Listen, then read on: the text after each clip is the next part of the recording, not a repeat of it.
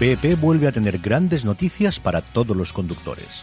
Cuando vayas a repostar tendrás un ahorro de hasta 40 céntimos por litro en Península y Baleares y 35 céntimos por litro en Islas Canarias, incluyendo la bonificación del gobierno.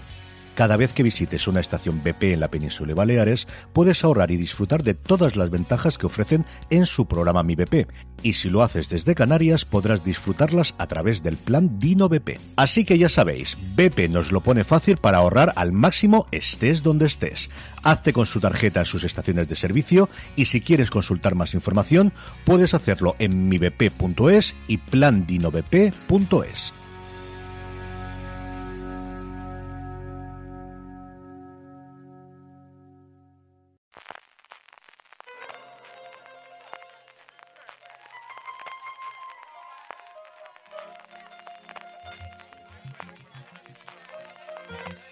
Estás escuchando Fuera de Series con CJ Navas.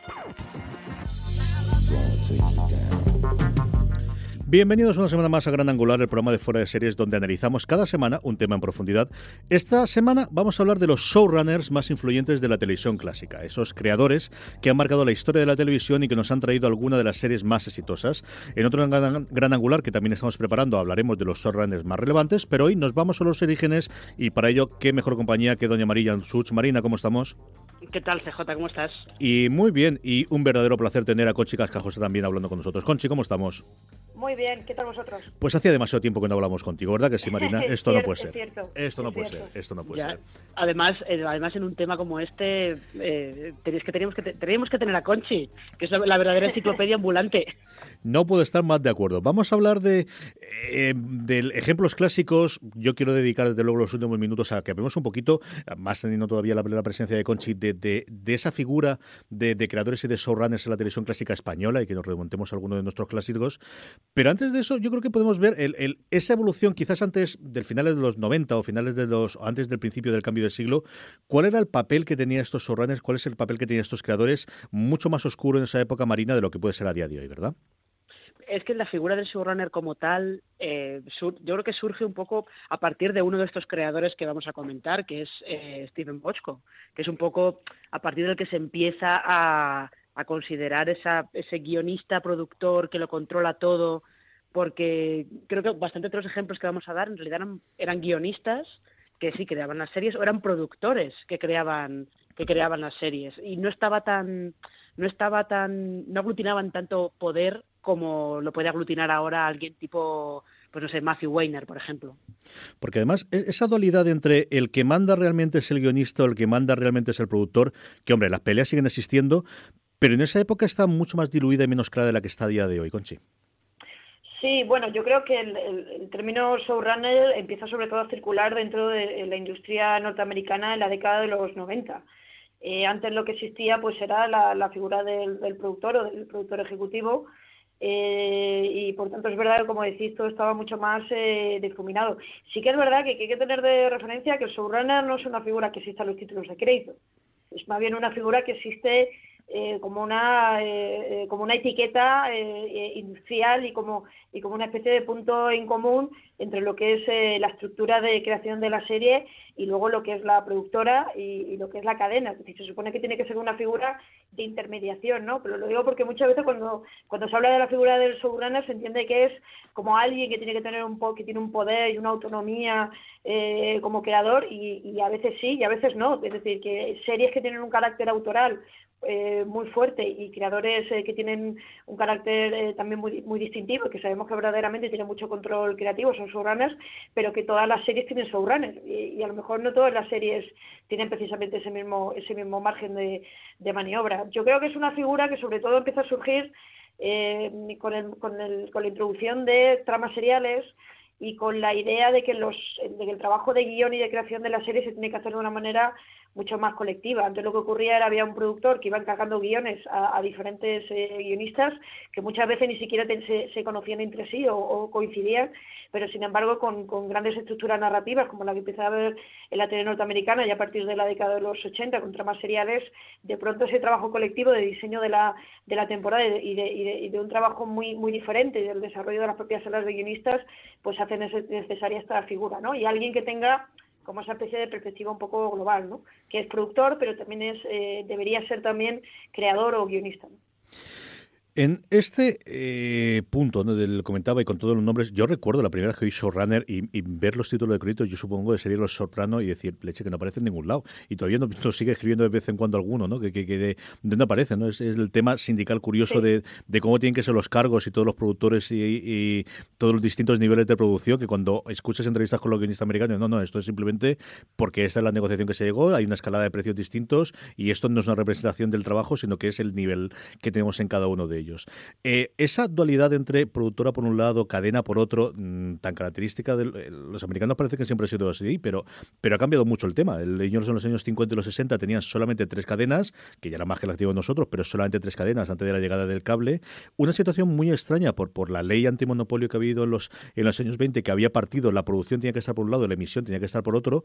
Y ahí llega la que yo sí que creo que es la primera gran showrunner, aunque evidentemente no se utilizaba en el nombre. Yo la pongo siempre como ejemplo por, por el papel que tuvo y el peso que tuvo su primera gran creación, que fue Elon Lucy, que es Lucille Ball, Marina. Lucille Ball y, el marido, y Desi Arnaz, que eran los dos que crearon esa productora, que se llamaba Desiluz, que es que me encanta, me encanta el nombre. Y mm, sí, es una productora que crearon para, justo para que ella pudiera ir eh, teniendo sus propios sus propios trabajos, ¿no? Y ella pudiera ser, eh, podría protagonizar pues esto, series como I Love Lucy. Luego, si yo no recuerdo mal y no estoy no estoy mal informada, creo que ellos también que Desiluz era una de las productoras de la Star Trek original. La que puso inicialmente la pasta antes, después ya entraría en el, entramado de eh, Paramount y el resto. Sí, sí, fue Desiluz, de, de las últimas cosas que, que produjo. Sí, y es, y es, y es verdad, como dices tú, que es un poco eh, Lucille Ball siempre se la ha puesto como una de las, de las pioneras de la comedia, de las mujeres eh, cómicas de Estados Unidos, pero es que también fue de las pioneras en, en entender la producción de sus series, en este caso, de una manera un poquito más parecida a como, a se, hace actualmente. Una mujer, eh Conchi, que en España yo creo es menos conocida, yo no creo que no digo su, su serio, al menos yo no recuerdo que se emitiesen en televisión española. Es cierto que yo creo que hemos visto en muchas ocasiones, sobre todo en los documentales americanos, la famosa escena de la fábrica de bombones en la que se tiene que ir comiendo los bombones, pero que en Estados Unidos sí que es toda institución de una serie que tuvo un éxito sencillamente abrumador en su momento.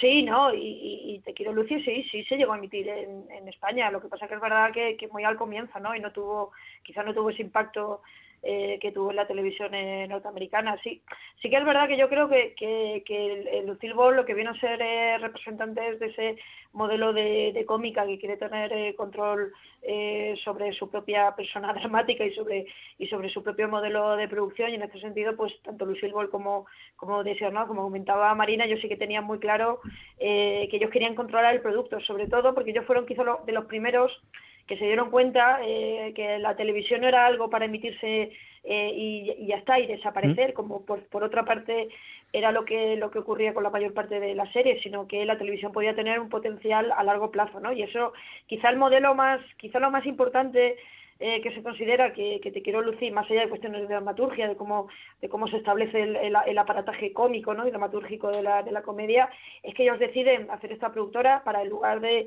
eh, ser contratados únicamente para, para hacer la serie como, como actores, ser ellos los productores, ellos tienen que poner dinero, pero ellos gracias a eso logran tener un sistema de, de, producción que les permite controlar el producto y además producirlo con un coste bajo, que esa es un poco la clave también de hacerlo en Los Ángeles, hacerlo en un plato eh, con unas con unas gradas donde pone el público en lugar de hacerlo en un teatro con, con mil personas que era como se, se habían hecho se estaban haciendo muchas comidas de esa época eh, y darle el mayor acabado formal para que luego esa serie se pudiera volver a repetir, se, pudiera volver a repetir durante durante mucho tiempo cosa que era muy rara en aquella época pensar que cuando se mira cuántos capítulos hay eh, por temporada en series de, esta época nos encontramos que hay temporadas de hasta 40 capítulos, ¿no? Porque esto que entramos ahora de las repeticiones etcétera, etcétera, no, no se tenía claro en aquella época que las series se pudieran repetir, ¿no? Yo creo que eso pues la convierte en una, en una figura eh, extraordinariamente particular. Lo que pasa es que yo sí que quería citar también a otra figura que me parece importante, que sí que está que muy desconocida en España,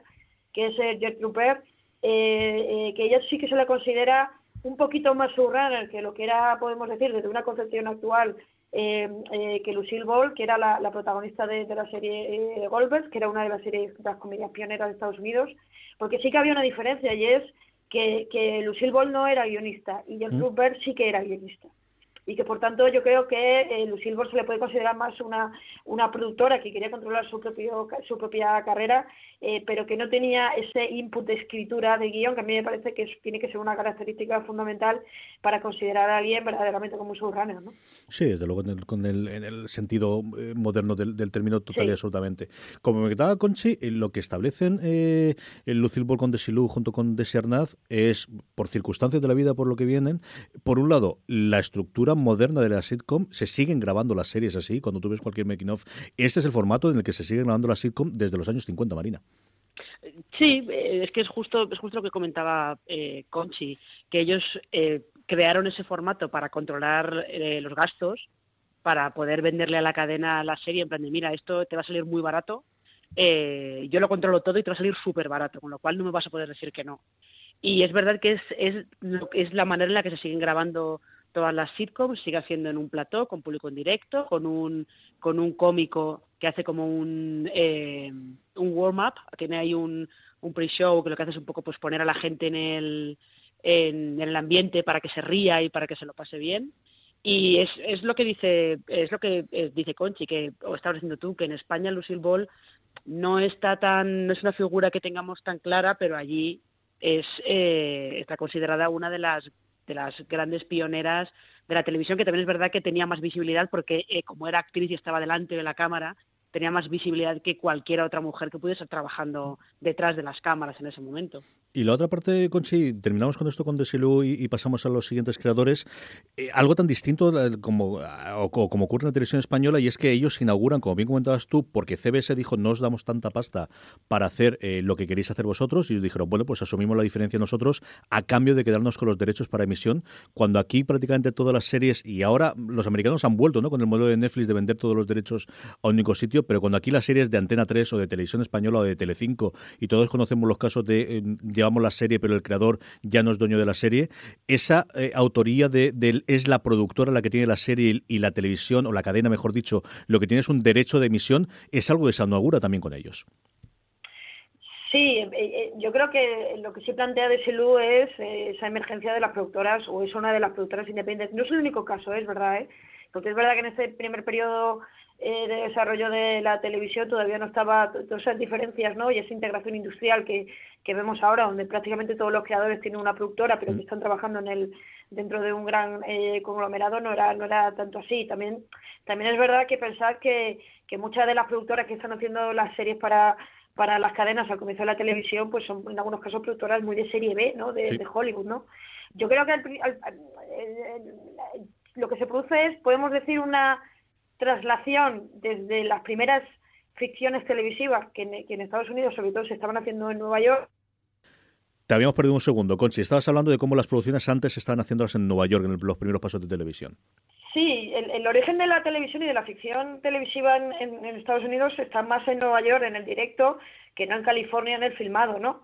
Eh, yo creo que ese paso es el que series como Te quiero Lucy permite dar a, las cadenas de televisión, porque pensar que original, ahora damos por hecho que las series se hacen en California, pero originalmente las cadenas de televisión querían hacer sus propios proyectos y no tener nada que ver con la industria del cine, ¿no? La, en el origen la, la relación entre cine y tele fue bastante compleja, ¿no? Eh, yo creo que lo que aquí se pone de manifiesto es que no tiene sentido hacer producciones en, en, Nueva York pensando, pensando únicamente en el directo cuando tienes una industria que sabe hacer ese tipo de ficción en, en Los Ángeles eh, eh, y que tiene muchísimo margen de, de, trabajo y que tiene los profesionales y que tiene una estructura a todos los niveles y que es un poco lo que aprovecha para hacerte Te quiero Lucy, ¿no? Que se pilla a un, a un equipo creativo y, y, técnico de primer, de, de primer nivel fundamentalmente porque están en California, ¿no? Yo creo que ese salto que tiene que ver también con controlar el, el producto y hacerlo en el lugar donde se, donde se está haciendo visual es quizá también una de las grandes aportaciones de, de Te quiero Lucía la historia de la televisión que todavía pervive, ¿no? Porque ese, ese modelo todavía se sigue haciendo.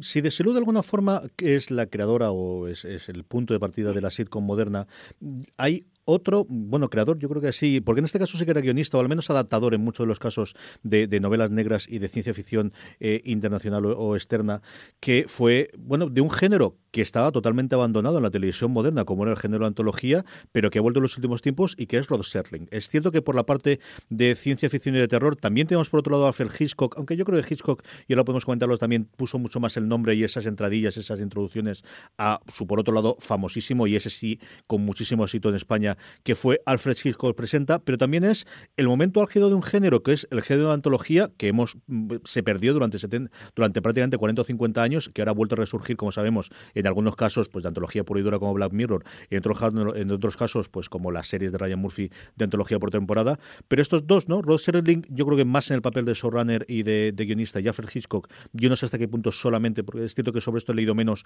y posiblemente Marina y Conchi puedan hablar más eh, en la responsabilidad de producción y de son dos de los nombres propios también de esos finales de los 50, principios de los 60, Marina. Yo creo que, creo que Hitchcock lo que hacía es, como lo que tú dices, más poner el nombre. Poner el nombre, ejercer un poco de productor, pero no. y hacer esas entradillas, que yo soy muy fan, esas entradillas eh, con mucho humor negro, que luego inspiraron a Chicho Ibañez Serrador para las que hacía antes de Historias para no dormir. Eran un poquito del mismo estilo de las que hacía Hitchcock. Pero eh, realmente, para lo que estamos hablando, Rod Serling nos sirve un poco más. Lo que pasa es que Serling era más guionista y realmente él eh, creó La Dimensión Desconocida, que es eh, la serie por la que es más famoso, porque él era dramaturgo, lo que hacía era escribir obras de teatro que se, se emitían en directo eh, en la televisión y lo que pasa es que era un dramaturgo que tenía como muchas inquietudes sociales, ¿no? Quería hacer mucha crítica social. Y en las obras de teatro que hacía tenía muchos problemas porque los, los programas, los, los contenedores, programas contenedores que tenían, que incluían esas obras de teatro, estaban patrocinados por grandes empresas, además empresas tipo empresas gordas, ¿no? De electrodomésticos y cosas por el estilo. Y las cadenas no querían mosquearlas, ¿no? No querían que se tocara ningún tema chungo. Entonces Serling tuvo la idea de hacer historias de terror y de ciencia ficción y colar por ahí la crítica social, ¿no? Porque decía que como hablaba de alienígenas, pues que a los patrocinadores les daba un poco igual que estuviera criticando, haciendo críticas sobre eh, temas raciales o, lo que fuera. Aquí yo creo que es eso, Serling es más interesante porque él sí que era guionista eh, y Hitchcock eh, lo que hacía más era poner el nombre. Esto igual Conchi lo tiene más controlado, ¿eh? pero yo creo que es eso, Hitch ponía el nombre y ya está. Sí, yo, bueno, de hecho se considera que quien hacía un poco la, el trabajo de, supervisión creativa del Hitchcock Presenta era John Harrison, que, que, había sido la secretaria de Hitchcock, ¿no? que es uno que es uno de esos grandes nombres de la de la historia del audiovisual que, que demuestra un poco a veces los, los, la dificultad ¿no? que tenían las mujeres eh, para ocupar determinadas posiciones si no estaba el nombre o si no estaba la visibilidad pues de un este sentido de este sentido un gran creador no por delante y en este caso un gran creador hombre no pero sí claramente hay una hay una diferencia yo creo que lo que Rob Serling marca es la transición de los creadores de la antología dramática original a este modelo de serie eh, filmada y el margen de maniobra que podía tener. Yo creo que Rob Serling era productor también de la serie, eh, pero es verdad que no era, eh, no era entre comillas, el, productor principal. Yo creo que su que su labor era, era estaba un poquito más difuminada entre, entre, como comentaba Marina, pues la producción, también la supervisión general, pero también la escritura de guiones, que obviamente eso también es un trabajo muy, eh, muy exigente con otros creadores y fundamentalmente lo que hacía Hitchcock pues era poner su, su imagen y, poco más y sí que dejar el, el trabajo de creación en, en, en, manos de otros de otros profesionales no sí que es verdad que lo que yo creo que es un magnífico ejemplo eh, es de lo complicado ¿no? Eh, y, y, lo flexible que necesariamente tiene que ser el proceso de creación de las series de televisión y lo poco establecido que estaban las cosas en aquella época, ¿no? Es verdad que creo que es siempre muy interesante estudiar estos periodos fundacionales de la televisión para darnos cuenta de que no todo estaba tan cerrado como a lo mejor ahora sabemos que cada uno va a ocupar una posición, ¿no? Yo creo que eran dos modelos bastante eh, bastante. Lo que sí tenían en común es que es verdad que los dos sí que ponían en sentido la, la cara, eran presentadores y de manera intrínseca también me parecía interesante que de cara al espectador también quedara claro que había alguien detrás de esa narrativa, ¿no? Y en ese sentido, independientemente de que luego la realidad, pues Serling tuviera más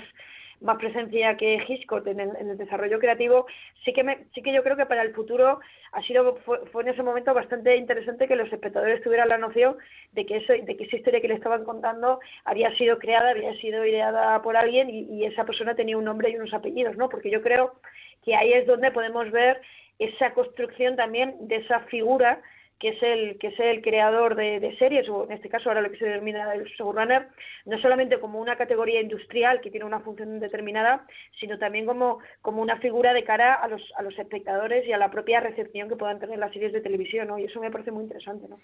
alguien con nombres y apellidos es la siguiente creadora que tenemos que es eh, tristemente nos dejó hace no demasiado tiempo eh, una esta en este caso muy muy conocida actriz en Estados Unidos también aquí eh, de hecho su show como la chica de la tele yo creo que la generación de mi padre la recuerda cuando se estrenó en, en España. Hablamos de Mary Taylor Moore y de la que seguro que habéis visto más de una vez en las cortinillas, que es quizás lo que conocimos en su momento. Yo recuerdo de ver, pues eso, la tele de los 80 o los 90, de lo poquito que te sonaba que había alguien detrás de esto, es que en distintas series al final tenías esa típica carátula con uno, eh, bueno, pues eh, con alguna imagen o algún pequeño vídeo que te recordaba, ¿no? Y ese MTM con ese gato, en vez de tener el león tradicional de la metro de Mary Taylor Moore, yo creo que es una cosa que todos los que vimos series suyas recordamos, Marina. Es que sí, porque además no solamente series suyas, sino series un poco de, de esta época, de los 70, 70, 80, había más series que en las que estaba metida la productora MTM, que la que vio Mary Moore con el marido, que ahora soy incapaz de acordarme cómo se llamaba. Grand, eh, Grand Tinker. Exactamente. Y mm, entre los dos, que eh, realmente fueron fue una productora que tuvo mucha influencia y que eh, hizo un mogollón de produjo un mogollón de series. Lo que pasa es que es verdad que eh, pues estaba empezó muy unida a, a, lo que hacía Mary Tyler Moore, que era actriz, se dio a conocer en eh, The Dick Van Dyke Show y luego dio el salto a su propia serie que era The Mary Tyler Moore Show, la chica de la tele, como se llamaba en España, y eh, a partir de ahí pues fue teniendo fue ganando mucha influencia por lo mismo. Es un caso eh, bastante parecido al de Lucy Ball. Fue ganando influencia porque creó la productora para poder ella tener algún tipo de control sobre el material que hacía. Es, Pero, eh, y perdóname, yo, fijaros, no creo que sea únicamente una, una cuestión de control creativo como tal, eh, sino también de explotación económica. Hmm. Es decir, todas estas cuestiones que ahora se están poniendo encima de la mesa a propósito de cuánto cobran las actrices, cuánto cobran los actores, de las diferencias salariales que hay, yo creo que lo que estas eh, mujeres artistas, como era el caso de Mary Taylor Moore y anteriormente Lucille Ball, o Gertrude eh, Berg, que, que os he comentado antes, eh, creo que lo que ponen encima de la mesa es su capacidad que ellas tenían de darse cuenta de su valor económico dentro de la industria eh, televisiva y cómo para poder controlar ese valor económico y cobrar lo que tenían que cobrar y tener el beneficio económico que se merecían por, por su trabajo y por lo que ellas aportaban, tenían que tener un marco de producción en el que ellas fueran las, las, eh, las jefas al final en última instancia. BP vuelve a tener grandes noticias para todos los conductores. Cuando vayas a repostar tendrás un ahorro de hasta 40 céntimos por litro en Península y Baleares y 35 céntimos por litro en Islas Canarias, incluyendo la bonificación del gobierno. Cada vez que visites una estación BP en la península de Baleares, puedes ahorrar y disfrutar de todas las ventajas que ofrecen en su programa Mi BP. Y si lo haces desde Canarias, podrás disfrutarlas a través del plan Dino BP. Así que ya sabéis, BP nos lo pone fácil para ahorrar al máximo estés donde estés. Hazte con su tarjeta en sus estaciones de servicio y si quieres consultar más información, puedes hacerlo en mibp.es y plandinobp.es.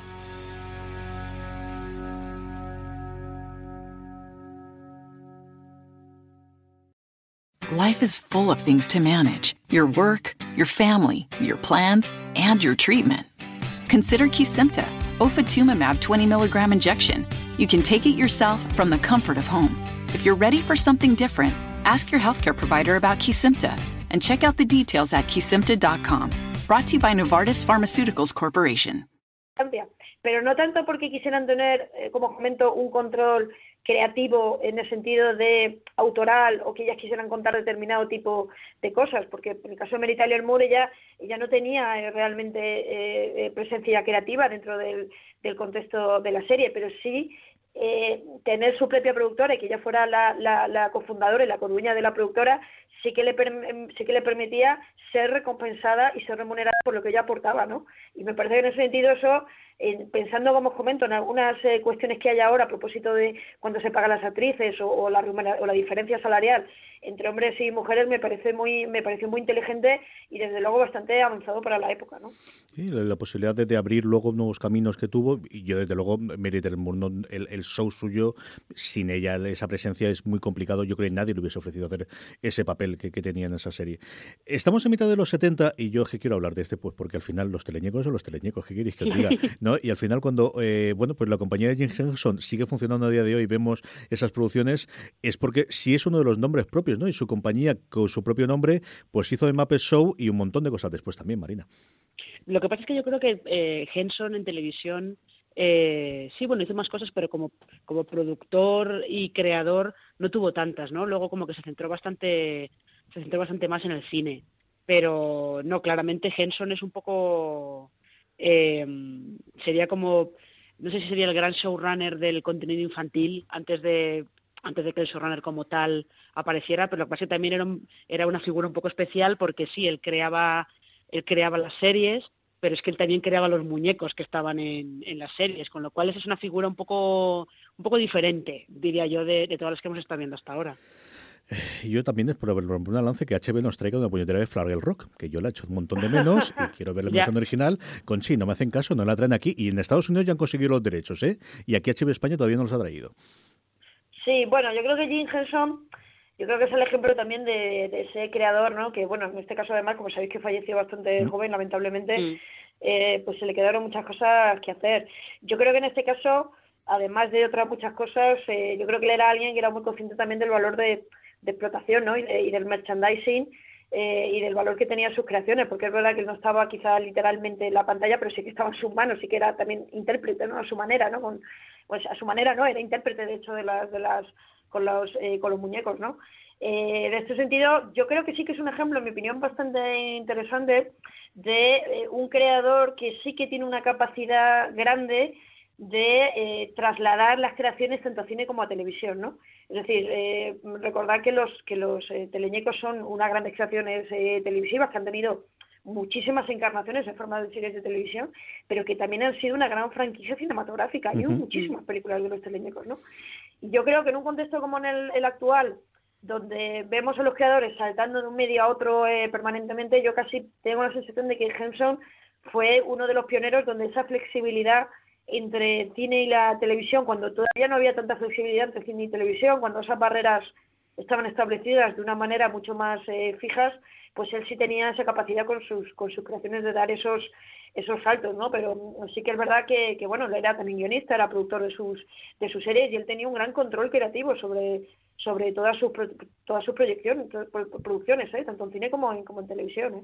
Entrando ya en la década de los 70, aquí ya tenemos un guionista que empieza a tomar las riendas de, la parte de creador. De hecho, es uno de los co-creadores de, de Mary Taylor Moore eh, y luego también de sus spin-offs, ¿no? Tanto del el que era esperable, que era el de comedia, que fue Ronda, como ese rarísimo spin-off, bueno, pues uno de los de los hitos de la televisión americana en drama, que fue Lou Grant, que es como coges y haces una comedia de media hora, de repente un drama durísimo. Yo he visto la primera temporada porque estaba toda en julio el año pasado y, mira que se sigue todavía manteniendo eh, fresco. Luego shows de muchísimo como Taxi y en uno, bueno, pues conocidillo en el que sigue trabajando que se llama Los Simpson, que es James L. Brooks, que yo creo que sí que, si no showrunner, sí es uno de los proto showrunners, Marina.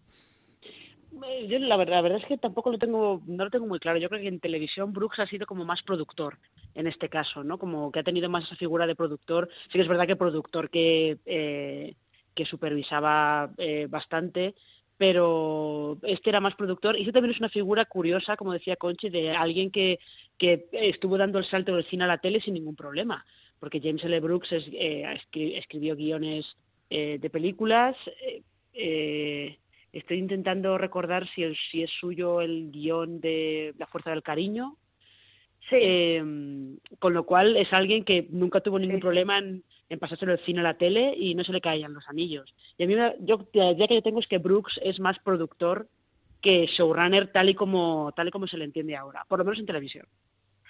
Sí, bueno, yo creo que ahí tampoco podemos olvidar que, que tanto la chica del, de la tele como en otros proyectos que tuvieron en Lugran eh, estaba también la figura de, Alan Vance, ¿no? Que no era solamente James L. Brooks, ¿no? Que yo creo que es uno de las grandes de las grandes parejas, podemos decir, eh, artísticas, aunque finalmente sus caminos pues acabaron eh, yendo cada, cada uno por su lado, entre otros motivos, por lo que comenta Marina, porque yo creo que Jason Brooks dio el salto al cine eh, lo, antes que, que pudo y de hecho tuvo un éxito bastante bastante, o sea, ha ganado varios Oscars eh, y por tanto tuvo un éxito bastante extraordinario en cine y, y todavía sigue bastante, sigue haciendo de vez en cuando películas y ha estado bastante eh, activo, pero sí que es verdad que no podemos olvidar tampoco a Alan Burns, que yo creo que en ese sentido fue bastante importante y que de hecho en el caso de la chica de la tele sí que se le considera como, como la gran figura eh, creativa tras, tras la serie, ¿no?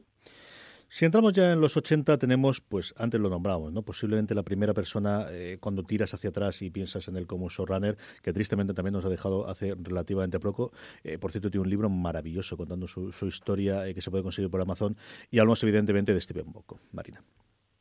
Es que es un poco el que se considera como que fue el, el primero que ejerció de showrunner tal y como se tal y como se entiende ahora, ¿no? Era guionista, él creaba las series, era el productor, supervisaba, tenía el control creativo de, de, las series y supervisaba también cómo iba, cómo funcionaba toda la producción. O sea que es verdad que ese es un poco el, es un poco pues el pionero de, esta figura y luego hay que tener en cuenta que eh, durante los 80 sobre todo es que iba creación que hacía era un exitazo.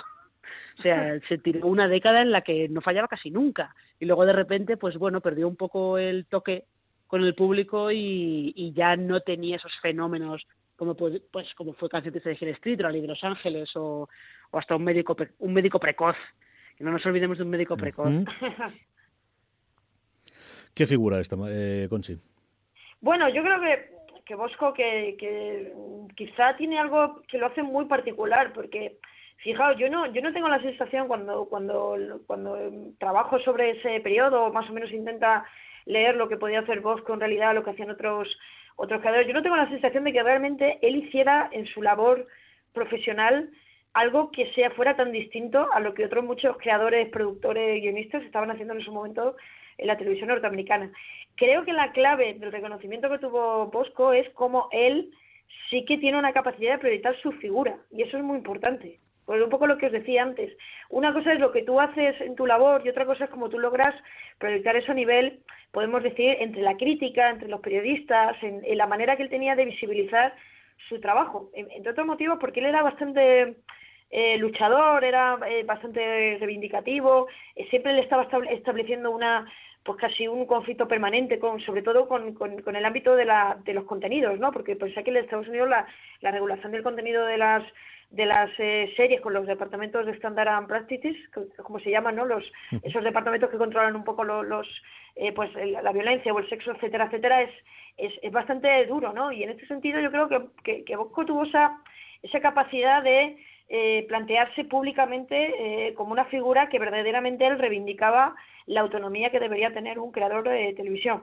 A pesar de lo cual, él no tenía fama de ser un gran guionista en el sentido de la calidad de, de, su trabajo propiamente dicho y, y, y, otro factor que me parece también importante tener de referencia y es que en algunas de las series él era creador pero él únicamente había firmado el guion del primer capítulo, sobre todo en su época más dorada, realmente él estaba en el desarrollo de escritura, del desarrollo de la serie, de escritura del primer guion, pero él tenía una gran mano para fichar a colaboradores que de alguna manera crecían bajo sus alas y que posteriormente se acababan convirtiendo en los showrunners eh, de su serie, ¿no? Y, y yo creo que en ese sentido, pues el caso de Canción Triste de, eh, de Hill Street, que es obviamente su, su serie más, eh, más conocida, eso pues es, es un ejemplo, ¿no? De gente a la que él fichó y dio oportunidades que a su vez se convirtieron en showrunners también con una identidad eh, creativa tal como tal como la tenía tal como la tenía él y con esa y con esa eh, eh, potencia para visibilizarse dentro de la industria como, como un creador, ¿no? Y en este sentido, pues David Mills, al final fue su heredero, ¿no? Como showrunner de Canción Triste de Hill Street, es, es, un gran ejemplo de ello, ¿no? Yo recuerdo ver algunos de, los documentales y como, bueno, veías claro, ¿no? Que, que, al final quien estaba manejando de alguna forma la sala de guionista era mucho más Milch en su momento que, que Boku una vez que, que lo trae, ¿no? A, sus propias series. Como os había prometido al principio, no quiero que despidamos desde luego Gran Angular sin hablar eh, un poquito de la ficción española, ¿no? Y, y al final cuando piensas en creadores y piensas en España, pues empiezas hablando de Chicho siempre, Marina porque es un poco, no sé si decir el, la gran figura de, aquel principio de televisión española, pero es verdad que es alguien que también se vendió muy bien, como estaba diciendo Conchi, porque al crear historias para no dormir, que es un poco una la traslación de lo que estaba haciendo Hitchcock, lo que estaba haciendo Rod Serling en Estados Unidos, eh, él presenta los capítulos, presenta, presenta las historias, se hace una presentación de las historias y le pone cara a esa, a esa serie, con lo cual ya estabas, como decía antes Conchi, estás asociando esto es, lo, es de esta persona, lo tengo asociado a esta persona. Y es verdad que luego él eh, crea, o sea, pone en marcha el 1, 2, 3 y ya directamente se puede retirar. Ya no tendría por qué haber hecho nada más. Pero hizo Waku Waku, pero hizo Waku Waku. No nos olvidemos nunca de Waku Waku. Exactamente, hizo Waku Waku, pero con el 1, 2, 3 y eso que él empezó eh, en el cine. Empezó haciendo cine de terror, pero luego ahí, ahí está la cosa. Con el 1, 2, 3 ya se podría haber retirado y no haber hecho nada más en toda su vida. Yo es que ahora piensas y dices, claro, yo no recuerdo historias para no de crío y yo sabía que el 1, 2, 3 lo hacía Chicho Iván Serrador. Era una cosa que en España se sabía, Conchi.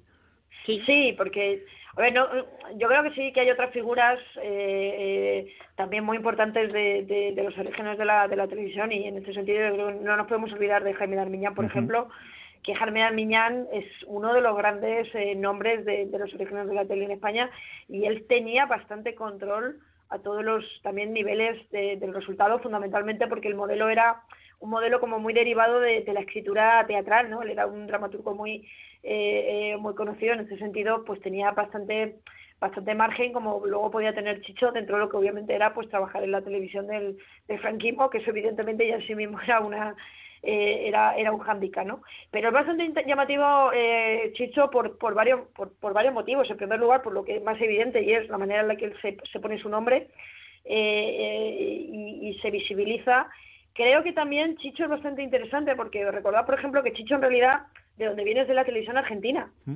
Eh, y que por tanto él era un, nombre extraordinariamente conocido y popular en la televisión argentina, donde él había estado haciendo programas eh, con, con, su padre, con Narciso Ibáñez eh, Menta. Y él yo creo que cuando viene a España también en circunstancias un poco oscuras, porque se arruina, porque la tele argentina pues empezó a tener dificultades para trabajar, también la situación política argentina pues es muy muy inestable. Él directamente se trae todos los guiones eh, que tenía desarrollado de allí, eh, muchísimo material y en el sentido literal pues consigue que, le, que le, en, poquísimo tiempo no, eh, logra que le den una cantidad de recursos para hacer programas de televisión, sobre todo pensando en que pueda ir a participar en festivales extranjeros, ¿eh? en festivales internacionales, donde algunas de las eh, producciones de, de, Narciso Ibáñez Serrador, como va a ser el, el, historia de la historia de la frivolidad, que por cierto la coescribe con, con, precisamente con Armiñán, pues es una de las producciones más, más premiadas de, de la historia de la televisión en España, ¿no?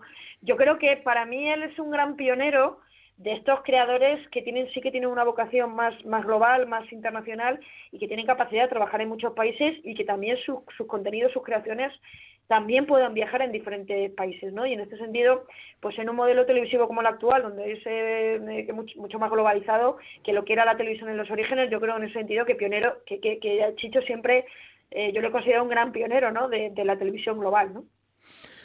Indudablemente. Luego, es cierto que, en televisión eh, en España siempre nos acordamos de Antonio Mercero, pero al final, desgraciadamente, solamente hizo farmacia de guardia, si yo no recuerdo mal, al menos de, éxito después de venir en el mundo del cine. ah, eso, no, Conchi, ahí, eh, historia, eh, Crónicas de un pueblo. Eso es, eso es, eso es. Eh, no, no, sí, no, Antonio Mercero es uno de los grandes también nombres. Es verdad que quizá muchas veces lo asociamos, o, o quizá alguna de las obras más más conocidas que hizo, como, como La Cabina, las asociamos más a a, que son eh, eh, películas o en este sentido tienen forma forma corta eh, pero pues, acuérdate Verano Azul y Turno de Oficio que son mm. dos de las grandes series de la historia de la de la televisión y Antonio Marcero es verdad que él también trabajaba con, con colaboradores en el ámbito del guion, por ejemplo con Horario, con, con Horacio Barcárcel, que lamentablemente falleció unos pocos días antes que, que Antonio Mercero, eh, pero era director, era eh, guionista, es decir, verdaderamente él tenía bastante, eh, bastante control sobre su obra y que además es uno de los ejemplos también de la aportación que ha podido hacer, pues eh, en este sentido, la, la, Escuela Oficial de Cine al ámbito de la creación de, de, ficción en España. Es uno de los grandes creadores de la televisión en España que se formó en la Escuela Oficial de, de Cine, ¿no? Y posteriormente sí tenemos, yo creo que una época, sobre todo con la llegada de las privadas y de, la imposición del modelo de Globo Media a partir del éxito de, bueno, yo creo que, inalterable de, médico de, familia, un montón de gente que ahora sí es conocida, pero tú ahora empiezas a ver el elenco de guionistas que había en su momento en, Los Hombres de Paco, por ejemplo, y te dicen ahí como cuatro o cinco showrunners actuales y, claros, pero en eso, quizá los cabezuros sonaron un momento, su momento con crematorio, y yo creo que desde luego eh, va recientemente, y aquí ya nos metemos en si esa frontera, si ella es actual o empieza a ser el, precursor de lo que la oleada que nos viene ahora, ha sido Javier Olivares con el Ministerio del Tiempo Marina. Eh, pero Olivares también lo ha hecho y él lo decía, lo decía eh, abiertamente que lo había hecho porque quería eh, tener control sobre, sobre su proyecto, quería tener control sobre la serie, sobre el Ministerio del Tiempo, porque era una serie que para él era, era muy personal, porque hay que tener en cuenta que la, la con su hermano y el hermano murió de él antes siquiera de que se pudiera rodar el primer capítulo.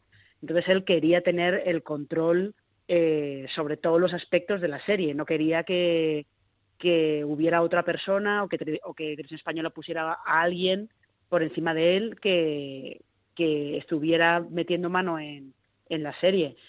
Que en realidad Olivares lo que él dice es que el modelo que él tiene es más el de la tele británica, un poco, ¿no? Pero eh, es verdad que él ha conseguido que el término showrunner en España se mencione eh, utilizándola él un poco como, como ejemplo. Pero yo creo que ahora cada vez está habiendo más, no exactamente es como tal, pero que hay productores ejecutivos que tienen mucho más control sobre las series del que podía tener antes, o por lo menos que estamos ahora en España sabemos, asociamos ciertos nombres a ciertas series. O sea, casos como los de eh, Alex Pina y Esther Martínez Lobato, o Ramón Campos, eh, Gema Neira y Teresa Martínez Valdés, o alguien que yo creo que realmente sí que podría haber sido pionera si hubiera tenido un poco más de suerte, que es Virginia Yagüe, cuando creó La Señora.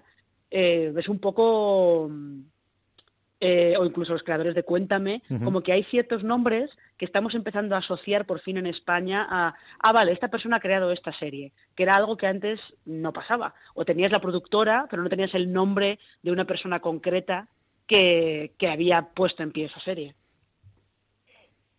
Sí, bueno, yo creo que sin duda, ¿no? Eh, es muy complicado pensar ¿no? en la emergencia de, de, cómo se está utilizando ahora el término subordinado sin pensar en el trabajo que, que hay en este sentido ha hecho Javier Olivares muy activamente también intentando visibilizarse también en redes eh, y, y, colocándose dentro del proceso. También es verdad que creo que no podemos eh, perder de referencia que las cadenas van a controlar el producto siempre.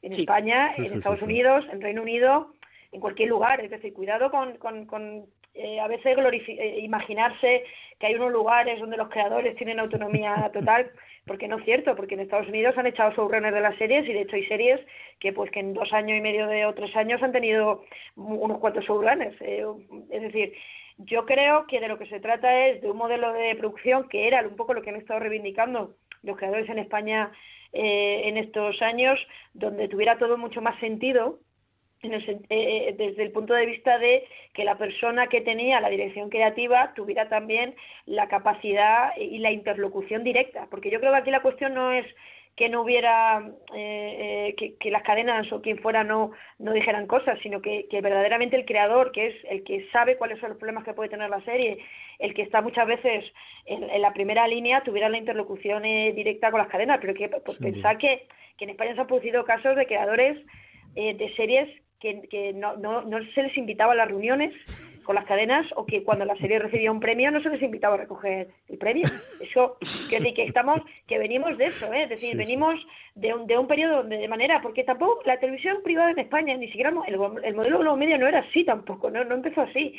Yo creo que fue un modelo que se fue eh, generalizando en la industria, también porque creo que algunas productoras quisieron establecer eso y quisieron alejar a los creadores del ámbito de las cadenas también para, para quitarles el valor y para controlar ellos el valor de cara a la negociación, de cara a, los beneficios económicos, etcétera, etcétera. Y al final yo creo que fue una situación que yo creo que los creadores empezaron a, a, sentir en carne propia, pues eh, ya en la década de los, de los 2000, de una manera muy, muy clara, mientras estaba viendo cómo en Reino Unido todavía pues seguía el modelo del escritor tradicional. Es verdad que en ese sentido en Reino Unido hace las series hoy como las estaban haciendo siempre, eh, y sobre todo en Estados Unidos pues empezaban a visibilizar estos creadores, ¿no? Y de pronto los creadores empiezan a decir, oye, es que yo creo que si yo soy el productor, la serie va a ser más barata de producir porque yo voy a saber los problemas y voy a adaptar el, el, proceso creativo de la serie a estas circunstancias, ¿no? Y que por tanto, como en Estados Unidos, tiene sentido que la principal figura creativa también tenga control sobre las circunstancias o sobre el ámbito de la producción, ¿no? Y que, y que al final se trata de que sea un sistema mucho más eficaz y no tanto que ver tanto con en el sentido de la identidad creativa o la independencia o la autonomía creativa, sino también un modelo que fuera que fuera eficaz y que tuviera sentido, porque se han producido a veces situaciones verdaderamente surrealistas ¿no? en el desarrollo de series de televisión en España y que, y que con eso evidentemente no se puede salir a ningún sitio ni se pueden hacer series que puedan ser competitivas a nivel internacional. ¿no? Pues hasta aquí ha llegado este gran angular, eh, estaríamos hablando muchísimo más tiempo y lo volveremos a hacer. Ya os digo yo que vamos a hablar mucho más de esto, que sé que es un tema que me encanta. Eh, nada, vamos a pasar a despedirnos. Marina Such, un verdadero placer, muchísimas gracias.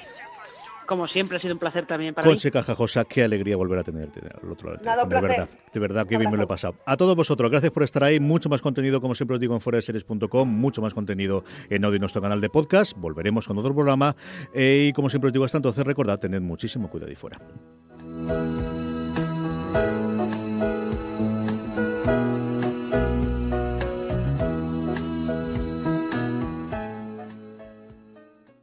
What's good for your heart, nutritious, delicious, and blue all over? We call it a boost of blue. Blueberries are heart healthy and packed with flavor and nutrients like fiber and vitamin C that can give you a lift all day long. So call it whatever you like. Just remember to grab a boost of blue.